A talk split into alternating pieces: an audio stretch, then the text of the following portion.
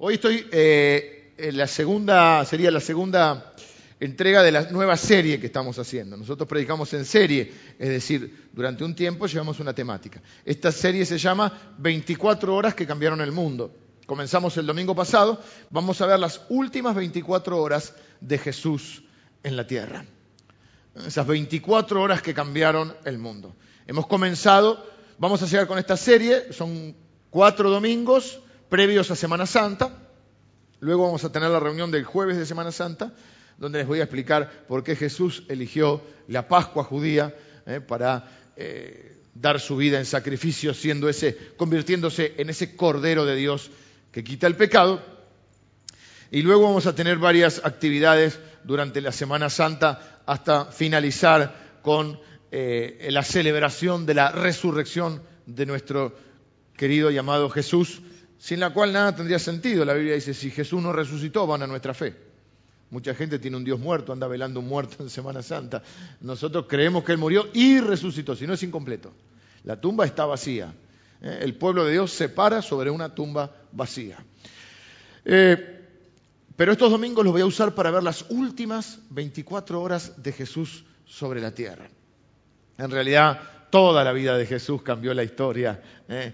de la humanidad y la historia de nuestra vida. Pero bueno, hemos tomado estas 24 horas finales donde hemos comenzado con la última cena, el domingo pasado, la última cena que Jesús tiene con sus discípulos, donde lava sus pies, donde les da el ejemplo, donde la Biblia nos va a decir en Juan 13 que Él los amó hasta el fin y los sirvió hasta el fin.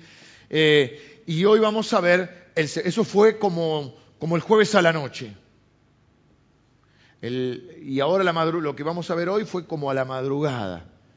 Es la oración de Jesús en el Getsemaní. El Getsemaní era un jardín, ahora les voy a contar de eso. Es la oración más dolorosa, más cruda, el momento más difícil y oscuro en la vida de Jesús. Y yo quiero, y Jesús se preocupó él mismo, al final voy a volver sobre esto. Jesús se preocupó él mismo de hacernos saber qué oró él en ese momento para que vos y yo sepamos qué orar y cómo orar en el momento más oscuro y difícil de nuestra vida, que en algún momento llega.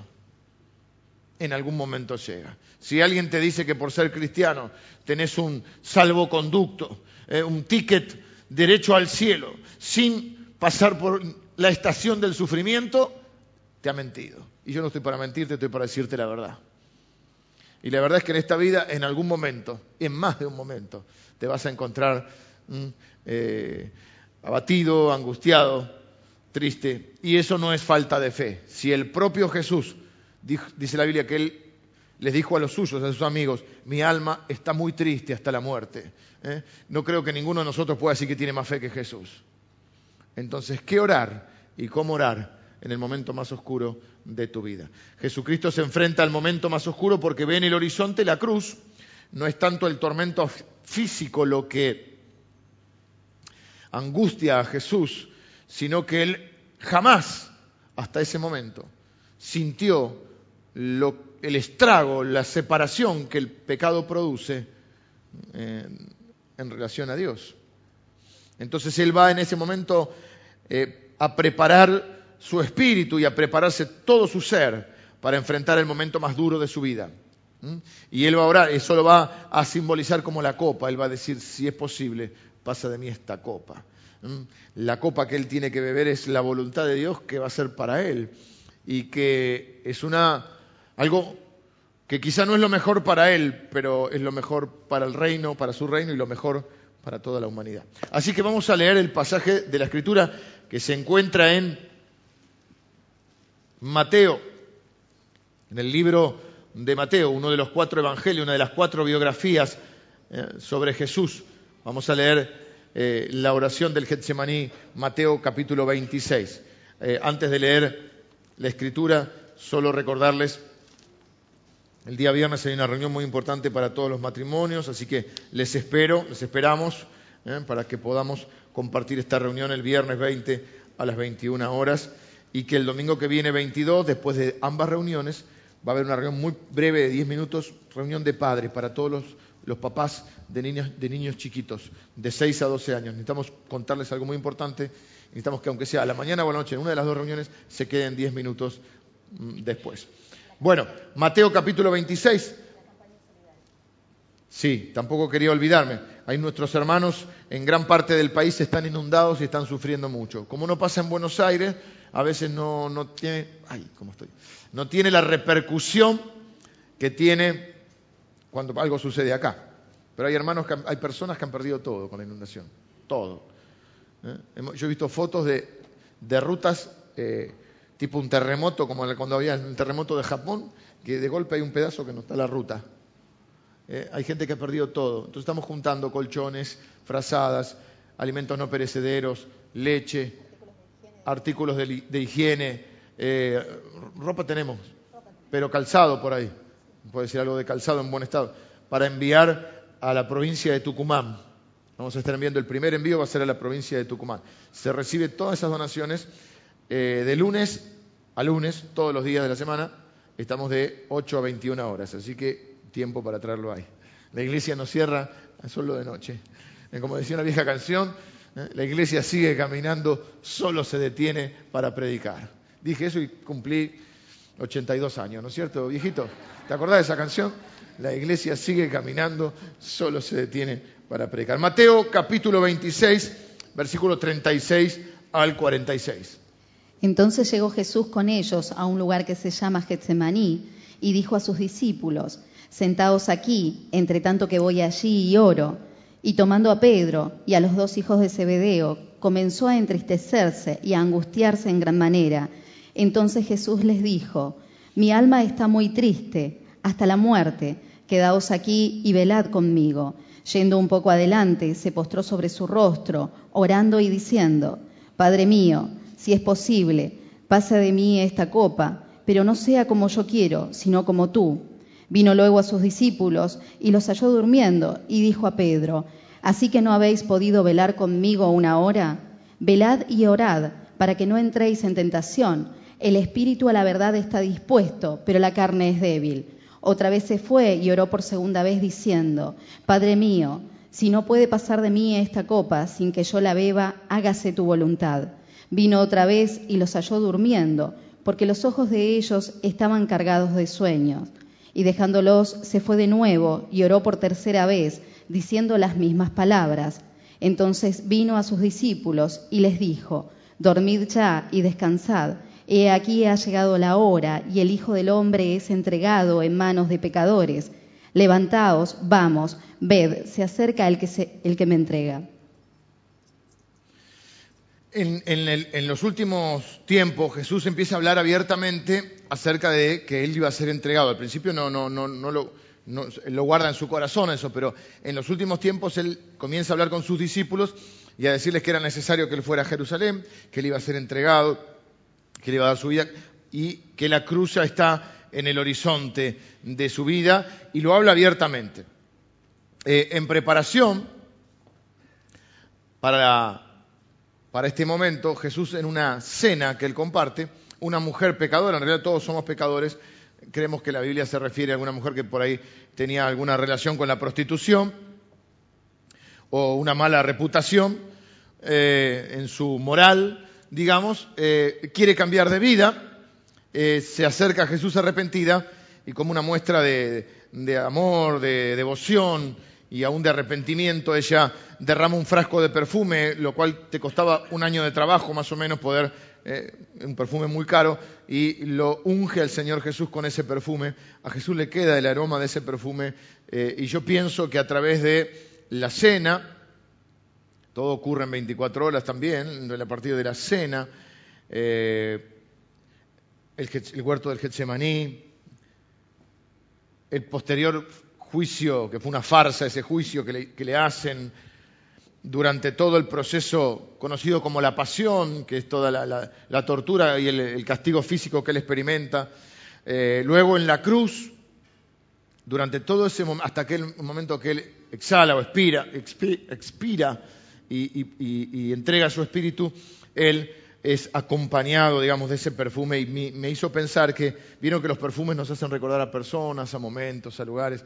Y yo creo que él, ese, ungimiento, porque él dijo, buena cosa me ha hecho esta mujer, en donde se predique el Evangelio, se va a hablar de lo que hizo esta mujer. Yo creo que eso fue un elemento motivador que lo animó a Jesús a tener su norte, su, su conciencia de que él no estaba haciendo eso en vano, que él estaba dando su vida por pecadores como esa mujer. Y creo que eso fue algo que lo animó. Luego, hemos visto que en la cena Jesús habla con sus discípulos, les dice que va a ser abandonado, traicionado, que uno lo va a entregar, que es Judas, un amigo de él, que era además tesorero del grupo, y además dice la Biblia que era el que se robaba la plata. Y dice, los demás comienzan a, cuando él dice que, que alguien lo va a traicionar, se empiezan a preguntar, a ver cuál de ellos iba a ser. Y el apóstol Pedro, el discípulo, discípulo quizá más comunicativo, diríamos, eh, dice, aunque todos te dejen, yo no te voy a dejar. Ellos quizás son una manga de traidores, yo no. Yo soy diferente. Eh, aunque los doce te dejen, bueno, los once, el doce, yo no te voy a dejar. Jesús le dijo, Pedro, estás hablando de lo que no sabes. Antes que el gallo cante, eh, no solamente una, sino tres veces me vas a negar. Todos hoy se van a escandalizar. Quiero decirles que no es solo Pedro el que lo niega o el que lo abandona. Ojo acá. Al momento de morir Jesús en la cruz, el único discípulo que estaba era Juan. Estaba la mamá de Jesús y algunas mujeres más. Es decir, todos los discípulos lo abandonan. Y Jesús sabe que viene eso también sobre su vida. El abandono, la traición, la soledad, el sufrimiento. Y en ese momento oscuro de su vida, Él va a hacer lo que uno debería hacer en esos momentos. Va a orar. Así que el Getsemaní es posterior a la última cena. En el monte de los olivos, donde Jesús luego asciende, donde Zacarías profetiza que Dios iba a comenzar la restauración de su reino, eh, era en el Monte de los Olivos. Por lo tanto, los judíos querían ser enterrados en el Monte de los Olivos. Hay más de 150.000 tumbas en el Monte de los Olivos. Y luego Jesús ascendió ahí. O sea que era un lugar muy significativo. Eh, como eh, todo Jerusalén no había muchos lugares muchos espacios libres, sobre todo en la ciudad, en eso, sobre la ladera de esos montes estaban los jardines, los huertos. Y ahí, en, donde estaba el huerto del Getsemaní. Si bien Jesús eh, queda solo, la realidad es que Jesús siempre también tuvo gente y amigos que le sirvieron. Porque José de Arimatea, que le, brindó la, ¿cómo se llama? La tumba, no me la palabra, la, tumba, iba a decir la cueva porque era otro tipo de tumba, no es como las de ahora, el sepulcro, eh, mujeres que lo ungieron a Jesús sobre previo a su, a su muerte y aún después de su muerte.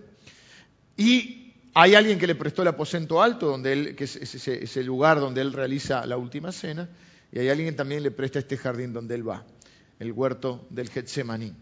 Y ahí él experimenta el momento más oscuro de su vida. Si alguno vio la película La Pasión de Cristo, habrá visto imágenes donde dice que la angustia era tal, dice la Biblia, que sudaba eh, gotas de sangre. Hay dos teorías con respecto a el sudar gotas de sangre. Algunos dicen que es una condición tan extrema que solo algunas personas en la humanidad han podido vivir una condición de depresión, tiene que ver con los vasos sanguíneos y con el nivel de presión que uno está viviendo, que pudiera, es factible que uno pudiera sudar gotas de sangre. Otros menos, eh, menos literales, más interpretativos, eh, toman que dice que sudaba gotas como de sangre. Lo que la Biblia nos está mostrando es que él está en el peor momento de su vida, al punto que él dice, mi alma está muy triste hasta la muerte, estoy angustiado, necesito que oren por mí. Y se lleva a tres de sus discípulos. Dentro de los líderes o del grupo de liderazgo siempre hay mm, algunos que cumplen funciones eh, líderes de líderes, podríamos decir. Y no está mal, y no hay que andar peleando por los lugares en esa discusión que tuvieron los discípulos, a ver quién era el mayor, y que nosotros hablamos de que era la discusión más estúpida del mundo. Estaba Jesús presente y ellos discutían quién era el mayor. La respuesta es Jesús, ¿quién va a ser el mayor? Pasaron dos mil años y en las iglesias y en muchos lugares todavía se sigue discutiendo a ver quién es el mayor. Y siempre el mayor será Jesús. O alguno nació de una virgen acá. O alguno caminó sobre el agua. O alguno es capaz de multiplicar los panes y los pesos. O alguno dio su vida y resucitó. Jesús es el mayor. En ese, eh, eh, en ese contexto que sucede eh, esta, esta situación que él está viviendo, él se lleva a los hijos de Zebedeo, Jacobo y Juan y a Pedro, que son tres líderes, ocupan un rol de liderazgo dentro de los doce. Y se los lleva para orar con él. Entonces dice la Biblia, retomamos la historia, que él va con ellos a orar y dice que se aleja como a un tiro de piedra. No sé cómo andás para tirar piedras, pero por ahí unos 50 metros llegás. Se aleja y le pide a, esos tres que no están solamente ahí, son los tres que están en el monte de la transfiguración, son los tres que están en la resurrección de la hija de Jairo, es decir, son el grupo más íntimo de él. Este, en, ese, en ese contexto, entonces él les dice, les pide que oren. Y yo pensaba, en el primer jardín, también Dios puso un hombre, el primer Adán. A Jesús se lo llama el segundo Adán, porque en él hay una nueva creación. El primer Adán eligió no creer y pecó. El primer Adán eligió desobedecer y murió. El segundo Adán, que es Cristo, elige honrar a Dios, elige creer y él sale triunfante a través del dolor. No siempre Dios va a evitar el dolor en tu vida, pero Dios va, el último Adán persevera y triunfa. No siempre Dios va a evitar el dolor en tu vida, a veces te va a acompañar a través del dolor. La predicación de hoy podríamos llamarla, eh, vamos a destruir los falsos conceptos de fe, la verdadera oración de fe. Y a veces es el momento difícil de tu vida es cuando Dios dice que no. ¿Qué pasa cuando Dios dice que no? ¿Tiene derecho Dios a decir que no? Bueno, es Dios, para eso es Dios. Una de las buenas cosas de ser Dios es que uno puede decir lo que quiere y hacer lo que quiere. ¿Puede decir Dios que no? ¿Podemos dejar que Dios sea Dios o es nuestra tarea decirle a Dios lo que tiene que hacer? Jesús se va a ocupar personalmente de enseñarnos qué oró Él en el peor momento de su vida. ¿Y qué es lo que ora? Bueno, él ora tres veces en, en, este, en este pasaje. La primera vez está en el versículo 39, donde él va a orar diciendo, Padre mío, si es posible, pasa de mí esta copa. Pero, ese pero es bendito, aunque no parezca. Ese pero no es falta de fe, ese pero es el que demuestra la mayor fe de Jesucristo. No sea como yo quiero, sino como tú, como tú. O sea, si Jesús estaba triste y angustiado, podemos estar tristes y angustiados. No es falta de fe, o alguno de acaso de nosotros tiene más fe que Cristo. No toda ansiedad es pecado. Evidentemente había una situación que él estaba viviendo.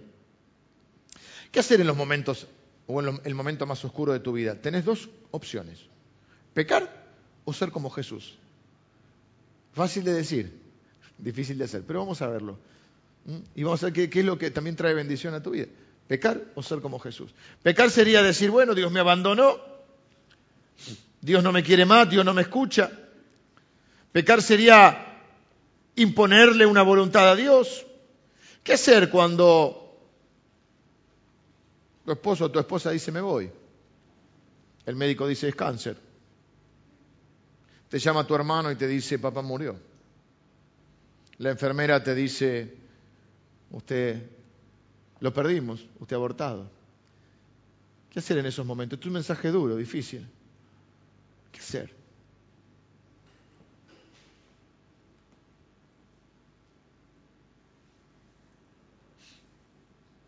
Es muy triste que muchos cristianos, en los peores momentos de su vida, cuando más los necesitan, su teología falla.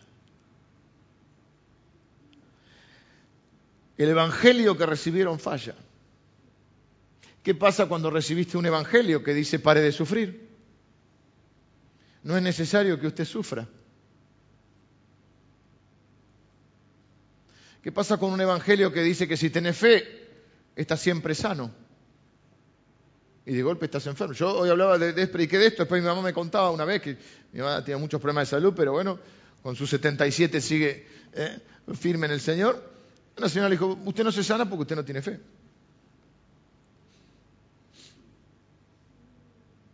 ¿Qué pasa cuando el que cree que solo es una que tener de fe, cuando uno tiene fe va a estar sano? ¿eh? próspero, sin problemas. ¿Qué pasa cuando, cuando las cosas no salen como uno espera? Es un evangelio falso que se ha metido. Nosotros creemos que Dios prospera, pero no creemos en el evangelio de la prosperidad, creemos en el evangelio de Jesucristo, porque hay un solo evangelio, el de Jesucristo. Jesucristo prospera. A lo largo de tu vida prospera, pero eso no significa que un cristiano no pueda padecer necesidad. Jesús dice en la Biblia que tuvo hambre, que tuvo sed. ¿Qué pasa? Que sufrió un dolor físico un padecimiento, fue sujeto a padecimiento. ¿Qué pasa cuando tu teología falla?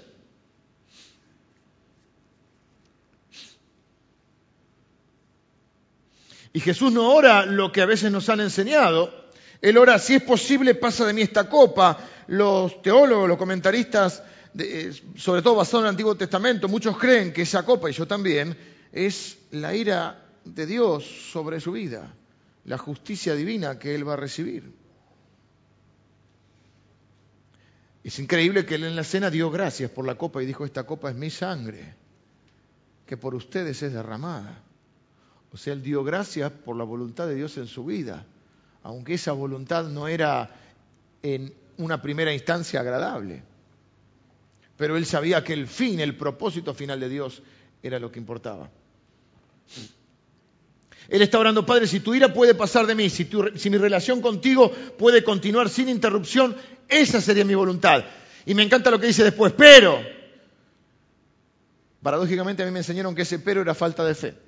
Lea esto, no como yo quiero, sino como tú. Nunca un hombre oró sobre la tierra con más fe que Jesús. Sin embargo, él oró, no sea mi voluntad, sea la tuya. Ya lo enseñó en el Padre Nuestro. Sin embargo, hay una teología por ahí que dice que si vos tenés fe, vos le tenés que decir a Dios lo que tiene que hacer. Yo no lo veo a Jesús reclamando. Yo no lo veo a Jesús declaralo. Sí que proclamamos la palabra de Dios, proclamamos que Dios es bueno, es justo, es santo, pero no declaramos que Dios va a hacer lo que yo quiero que haga. Esa es una oración pagana y es un paganismo que se ha metido dentro del cristianismo. Nadie le dice a Dios lo que tiene que hacer, ni el Hijo porque para eso es Dios. Ahora, podemos presentar nuestras peticiones delante de Dios, por supuesto. Pastor, estoy enfermo. ¿Puedo orar por sanidad? No solo puede, debería orar por sanidad. Tenemos un Dios que puede compadecerse de cada uno de nuestros sufrimientos, uno que, de nuestros sufrimientos, uno que atravesó todo eso. Pero para que nuestra oración sea una oración cristiana y no una oración pagana, tiene que estar coronado con un... Pero si no es tu voluntad, o si mi voluntad no se alinea con la tuya, que sea tu voluntad. Y eso es lo más difícil de orar. Y entonces muchos van a decir no tenés fe. Eso, a mí me decían, no, eso es como, nosotros decimos abrir el paraguas, es como escudar, atajarse. Es como decir, bueno, como no tenés fe, en vez de declarar la sanidad, vos orás por sanidad y después decís, pero no, que sea tu voluntad. Claro, todo el mundo se escuda de alguna manera, porque el otro también se escuda de una manera. Declaro la sanidad para tu vida. Y después, ¿qué pasa si no me sano? Ah, no tuviste fe para recibir la palabra. Entonces ahora estoy enfermo y sin fe. Porque el profeta declaró, si declara lo que Dios le dijo, gloria a Dios, yo creo en la plena vigencia de los dones. Y creo que hay personas que Dios puede dar una palabra profética, pero no, no, tan livianamente como a veces soy. Entonces, qué fácil. Yo suelto para tu vida, ¿eh? porque soy el ungido de Dios, suelto toda la, ¿eh? la profecía. Y después no se cumple, no tuviste fe para creerla. ¿Y si no era la voluntad de Dios? Yo quiero decir que la mayoría de los que estamos acá, por no decir todo y no ser grosero y decir todo, un día nos vamos a morir, hermano. Normalmente antes de morirnos la gente se enferma. ¿Qué pasa cuando tu teología falla? Y lo declaro y lo declaro y no te sana. Y viene uno y te dice, no tenés fe. Está frito. Ahora, ¿Jesús tenía fe o no? ¿Y cómo oró Jesús? ¿No dijo que sea tu voluntad? Ahora, él plantea su, su, deseo, abiertamente, humildemente, con respeto, dice, este es mi deseo, si es posible, pasa de mí esta copa. Pero, y ese pero es el acto de fe más grande, porque ¿qué es más fe? ¿Creer que yo le puedo decir a Dios lo que tiene que hacer?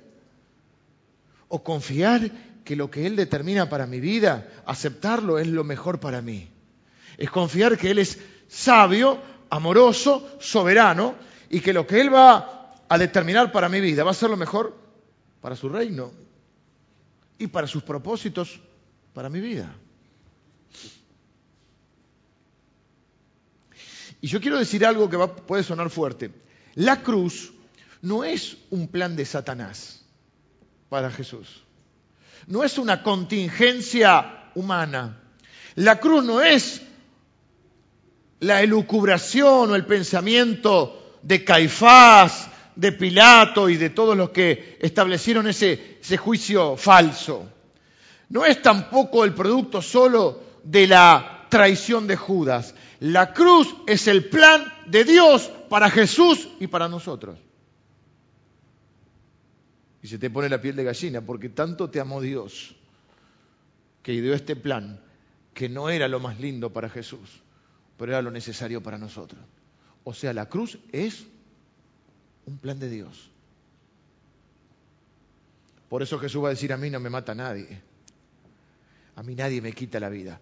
Yo la doy. Es un plan que lucubraron, que idearon en la esfera celestial el Padre y el Hijo y el Espíritu Santo por amor a nosotros. Pero en su humanidad Jesús dice, eh, hay que pasarlo. Y Dios dijo que no. En todas nuestras oraciones, anoten esto, Cari, en todas nuestras oraciones debemos dejar que Dios sea Dios. Porque nadie le dice a Dios lo que tiene que hacer. Si es posible. ¿eh? Así que nada de reclamarle al Señor. ¿Cómo reclamarle al Señor? ¿Quién reclama a quién? En una, en una situación. ¿El deudor o el acreedor? Díganmelo ustedes. El acreedor al deudor. ¿Yo soy deudor o acreedor de Dios? Deudor. Pablo dice, tengo una deuda de amor con Dios. El amor, dice, soy deudor. Y dice, el amor de Cristo me constriñe, me obliga, no me deja alternativa. Es decir, yo no me paro delante de Dios como un acreedor. Yo soy un deudor de Dios. Todo lo que viene a mi vida es por gracia, es decir, favor inmerecido. Todo lo que viene a mi vida eso no significa que yo no pueda proclamar las promesas de Dios.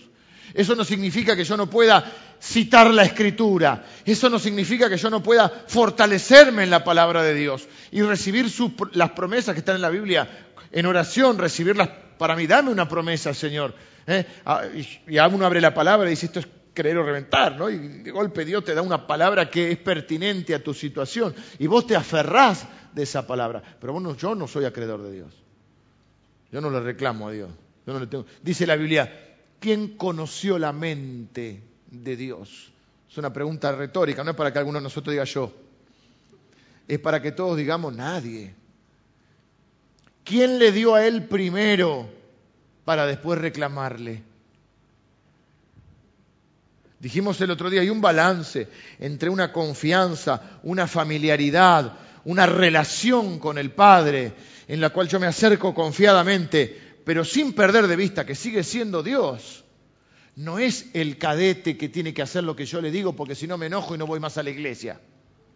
Es Dios, creador de los cielos y de la tierra. Con su palabra creó el mundo, con su palabra sostiene el universo va a hacer lo que yo le diga si no me enojo. Esa es, la mentira que ha, que ha, creído o ha estado creyendo el ser humano desde Adán hasta acá, que yo soy Dios. En ningún lado te van a decir esto, salvo en una iglesia que se predique a Cristo. Te van a decir que vos sos Dios, que vos sos el rey, como Luis Miguel. Yo soy el rey y sigo siendo el rey. Y Dios tiene que hacer lo que yo quiero porque lo dejé entrar a Jesús, a mi pequeño reinito, porque Él está a la puerta y llama y hace frío afuera. Déjalo entrar. ¿Vieron ese pasaje que usan mal de Apocalipsis? Él está a la puerta de tu corazón y llama. Déjalo entrar. Si no, vamos a hacer mal, vamos a dejarlo entrar. Quiero decirle que ese pasaje es a una iglesia. Es una iglesia que estaba funcionando sin Cristo. Y él dijo, hey, déjeme entrar.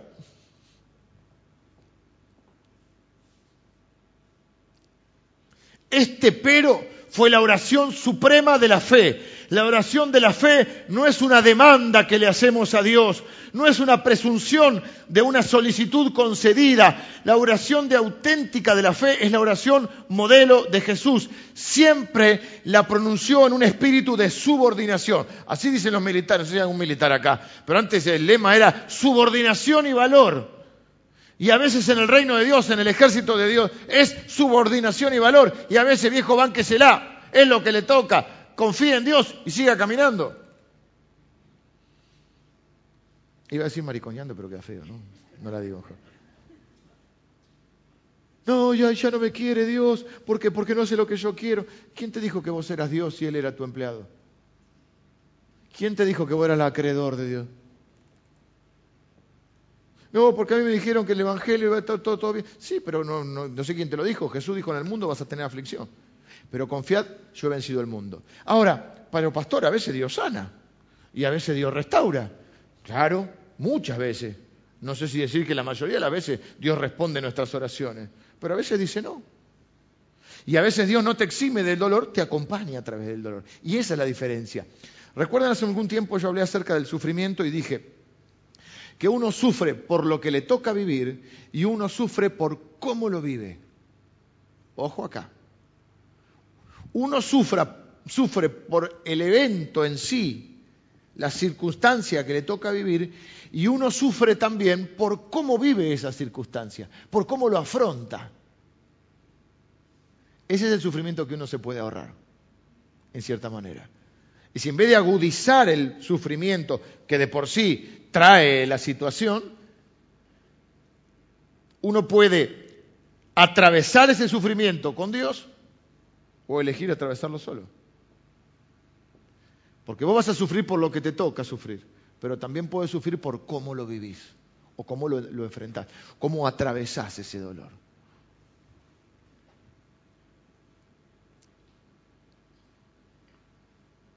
Las oraciones incluyen peticiones. Dice que nosotros presentemos todas nuestras peticiones delante de Dios. ¿Sí?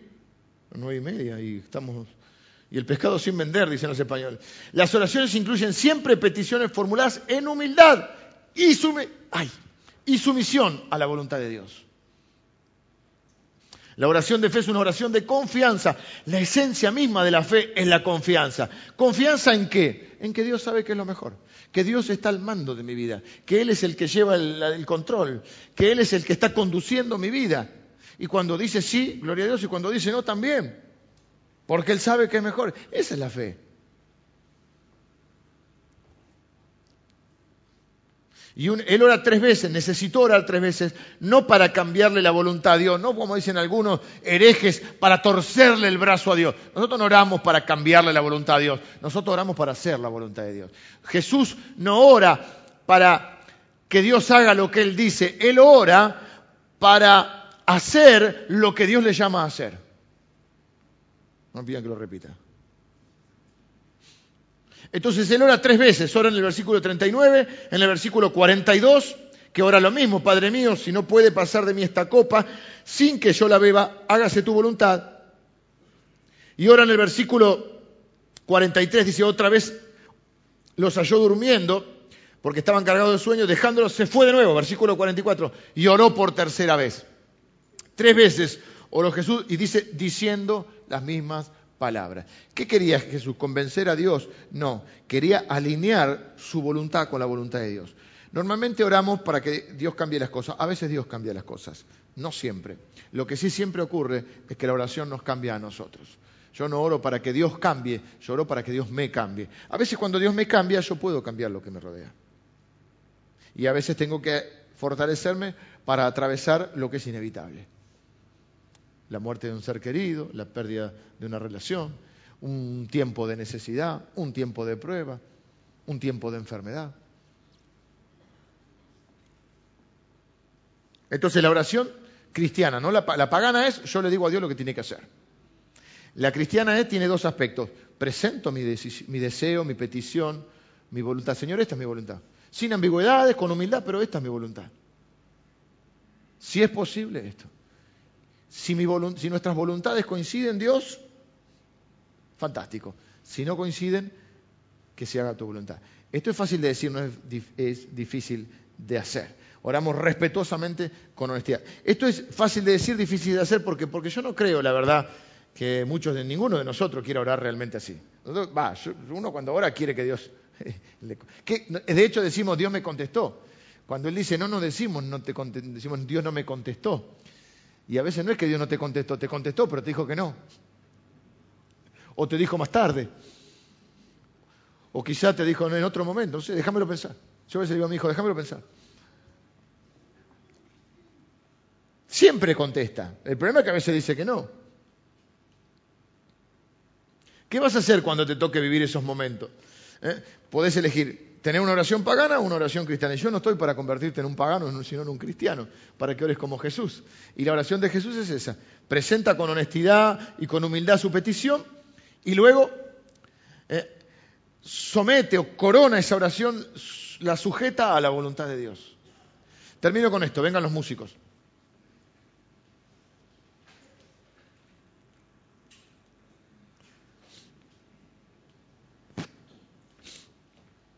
Jesús dice que oró una hora primero. Hay oraciones cortas, pero hay oraciones largas. Hay cosas que para enfrentarlas necesitas estar, apartar un tiempo para Dios. Y no podés con superficialidad decir, no, estoy en victoria, listo, no tenés que orar.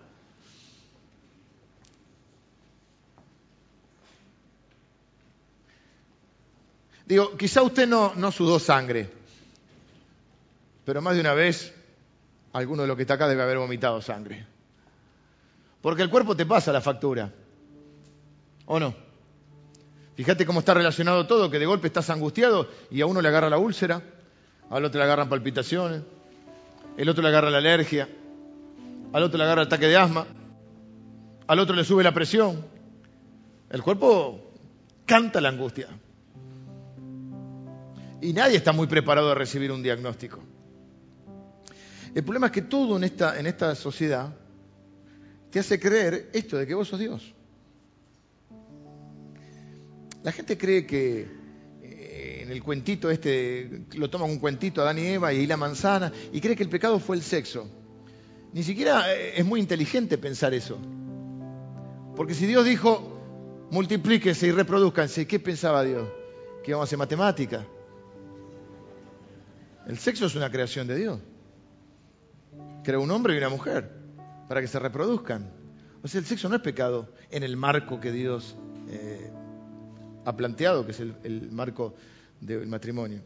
¿Dónde está el, cuál es el pecado? ¿Cuál es la tentación que recibe el, ser humano? Seréis como dioses. Mira, la Biblia no dice ni siquiera que fue una manzanita, uno inventó la manzanita. ¿Saben qué le dijo Adán a Eva? Estoy perdiendo imagen a tu lado. Perdió la imagen de Dios. Se le cayó la imagen.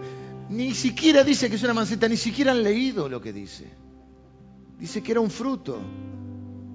Y no dice, ay, si, si comen de ese fruto van a tener relaciones sexuales. Ya tenían relaciones sexuales, y tenían a Caín y Abel.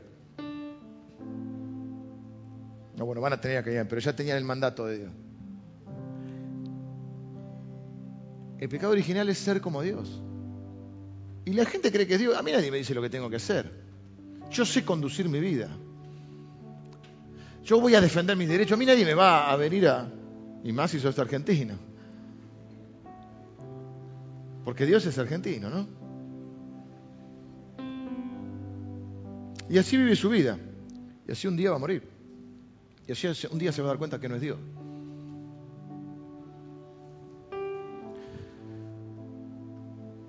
Termino acá porque tengo ganas de terminar.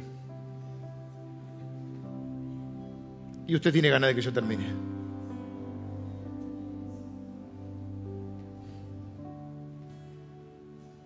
Lo más llamativo de esta oración, bueno, después de esta oración Jesús es llevado a un falso juicio, es torturado, entrega su, su espíritu en la cruz, resucita y dice la Biblia que durante 40 días se le aparece a más de 500 personas, literalmente, ¿eh? no, no, se le aparece a 500, hay algunos que se le aparecen a los discípulos, se le aparece por separado, y en un momento se le aparece a unas 400 personas. Luego asciende a los cielos. Dice que durante esos 40 días les enseña acerca del reino de Dios. ¿Cómo sabemos esta oración? Yo quiero mostrarte esto. Pensemos juntos. Jesús lleva a tres discípulos con él. Se aleja para orar a un tiro de piedra, o sea, 50 metros. No sé, salvo que tenga el oído del hombre nuclear, ¿viste? O la mujer biónica, no sé cuál era. Es difícil escuchar una conversación a 50 metros. Algunos de ustedes pueden. Pero aún así, dice la Biblia que estos tres se durmieron. O sea, si hay solo tres testigos a más de 50 metros y encima están dormidos, ¿cómo sabemos lo que oró Jesús? Porque ahí nos dice las palabras que oró Jesús. La única explicación que yo le encuentro para saber qué es lo que oró Jesús es que Jesús mismo, después de resucitado, les haya contado lo que oró. ¿Me siguieron? Si hay solo tres testigos que están a más de 50 metros y están durmiendo y Él va a orar y nosotros sabemos el contenido de esa oración, las palabras literales de Jesús en esa oración. ¿Qué es lo que está diciendo? ¿Cómo, cómo nos enteramos de eso? Pues nosotros estamos muy acostumbrados a decir, che, no, a mí me dijeron tal cosa, viste que el argentino siempre tiene la posta. No, a mí me dijeron que, ¿quién te lo dijo?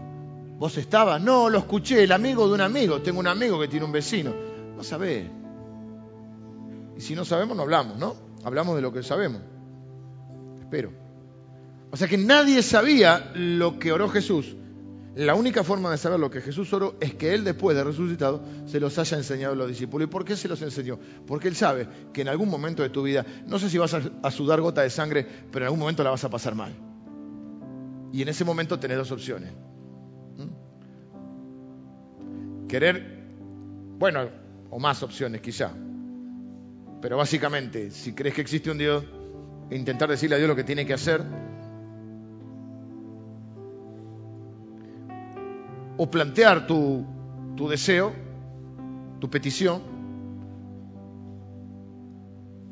sujetarte o subordinarte a su voluntad. Y confiar que, bueno, lo que, lo que Dios te manda a tu vida va a ser lo mejor. De hecho fue lo mejor, porque para Jesús fue lo, lo, peor que le pudieron hacer.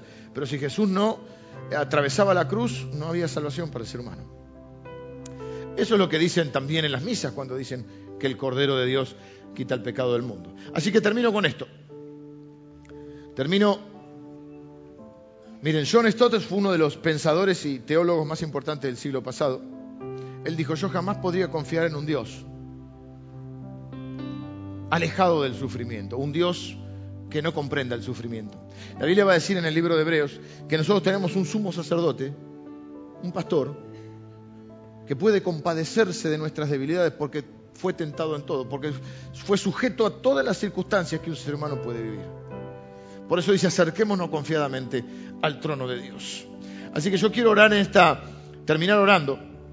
No sé si estás viviendo alguna situación así, pero en algún momento de tu vida puede suceder. ¿eh? Y quiero que ores. Me gustaría que en esos momentos puedas orar con la confianza de saber que Dios muchas veces responde la oración, pero que no confundas magia con fe. La fe no es magia. Dios no es el que frotamos la lámpara, ladino, y hace lo que yo quiero. La fe no es magia. Y es una mentira el pare de sufrir. En la vida va a tener que sufrir. Y si los que tenemos algunos años acá ya sabemos, tenemos algunas batallas ganadas y algunas batallas perdidas. Y algunas heridas nos han quedado, ¿sí o no? Entonces, si uno quiere creer un cuentito de hadas, bueno, está en su, derecho, pero su teología le va a fallar cuando más la necesite. Su fe le va a fallar cuando más la necesite. Vamos a orar.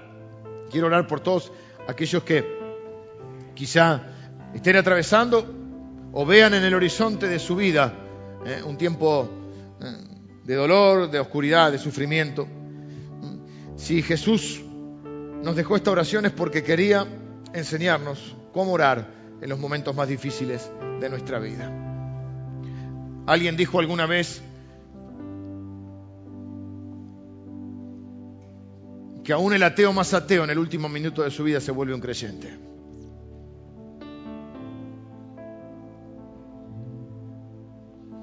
Cuando la muerte está en el horizonte.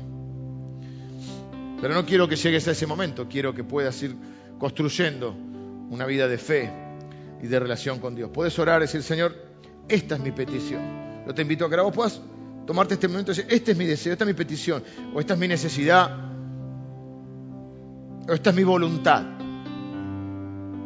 Si es posible, me gustaría que respondas esta oración con un sí. Pero si tu voluntad es no, también la voy a aceptar. Voy a confiar que es lo mejor para mí.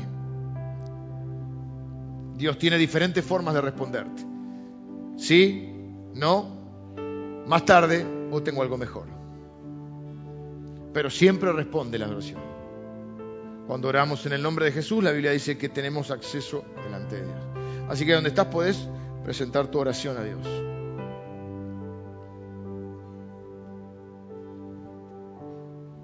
Y para que esa oración no sea solo paganismo y sea un verdadero cristianismo, coronala con un, pero que sea tu voluntad, Señor, que sea tu voluntad. Hágase tu voluntad en mi vida. Es un largo sermón, agotador, duro. Aprecio que me dejes ser tu pastor. Y quiero bendecirte con una oración final. Te bendigo en el nombre de Jesús. Te bendigo ahora. Te bendigo. Te bendigo. Deseo que seas prosperado en todas las cosas. Deseo que te vaya bien. Deseo que puedas conocer a Dios. Que puedas conocer a Cristo Jesús. Deseo que captes en esta noche que la vida es muy corta y la eternidad es muy larga. La vida es muy corta y la eternidad es muy larga. Y que tienes que prepararte para esa eternidad. Que no sigas creyendo y comprando espejitos de colores. Buda no dijo que era Dios. Mahoma no dijo que era Dios. Gandhi no dijo que era Dios.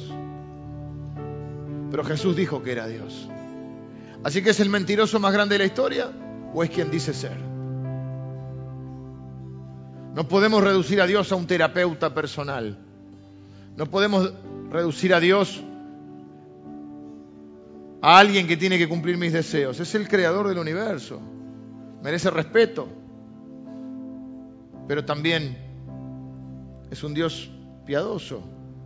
Un Dios que nos ama. Un Dios que busca nuestro bien. Te bendigo en el nombre de Jesús. Por el tiempo que estás viviendo, te bendigo en el nombre de Jesús.